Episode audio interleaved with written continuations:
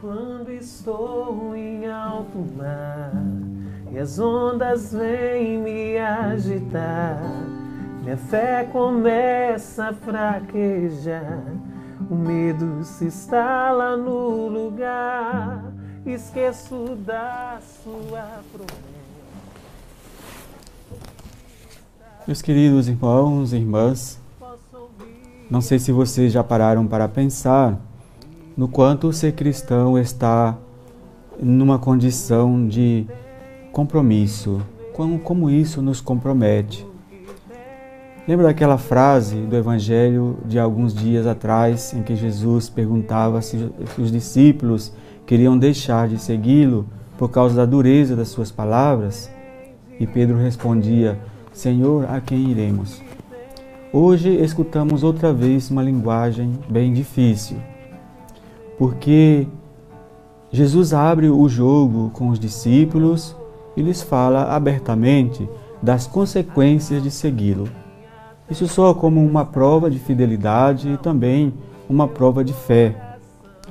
Quem não está comprometido e acha que seguir Jesus é uma escolha, um estilo de vida para quem quer viver anestesiado da realidade, está aí um dos textos com uma injeção de realidade.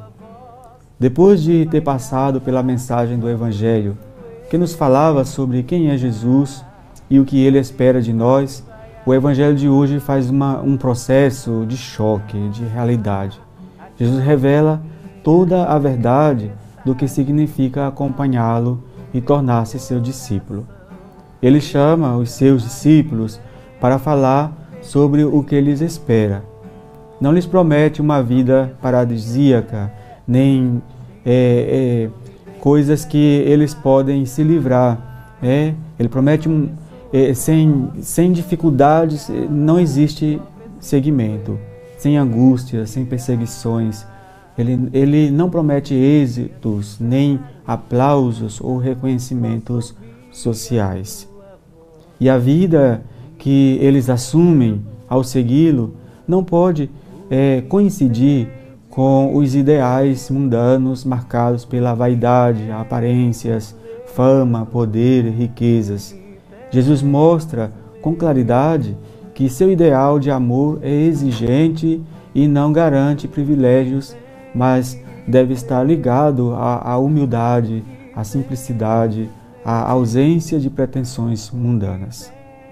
Por isso, os seus discípulos devem ser conscientes de que os acompanhará com mais frequência é, incompreensões, desprezos, e eles não podem pretender que o mundo os adule ou lhes ofereça poderes e glórias pelo que eles irão anunciar, porque a presença de Deus em suas vidas será o melhor prêmio, a melhor segurança, o melhor consolo para eles.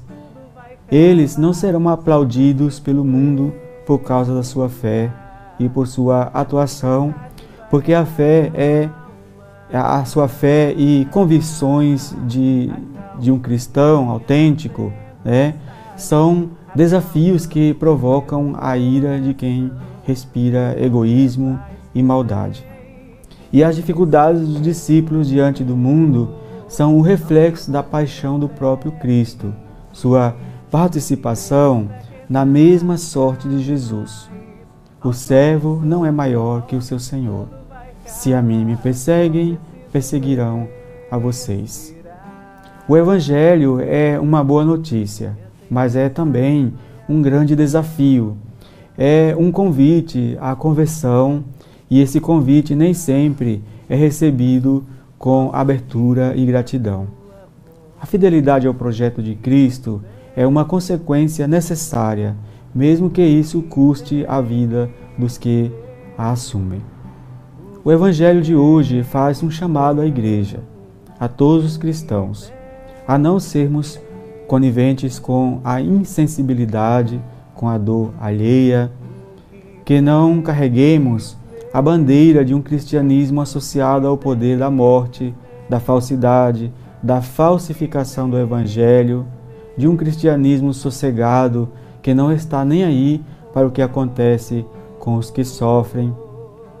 Às vezes, a igreja é duramente criticada porque assume uma postura de voz profética contra as injustiças. Mas isso foi o que Jesus fez o tempo todo. Quem adere a Jesus pela fé não pode concordar com uma sociedade injusta, opressora, que caminha exatamente na direção contrária ao projeto do reino de Deus. O que significa isso de não seguir a lógica do mundo? Afinal, este é o único mundo que temos. No mundo, governa sempre a lei do mais forte.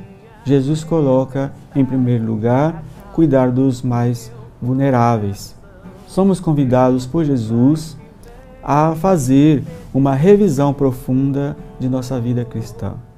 Não sois do mundo, porque eu vos escolhi e apartei do mundo, diz o Senhor.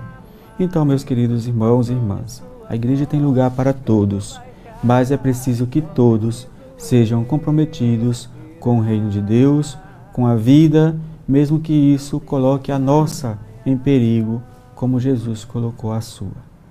Louvado seja nosso Senhor Jesus Cristo. Para sempre seja louvado posso ouvir a tua voz me dizendo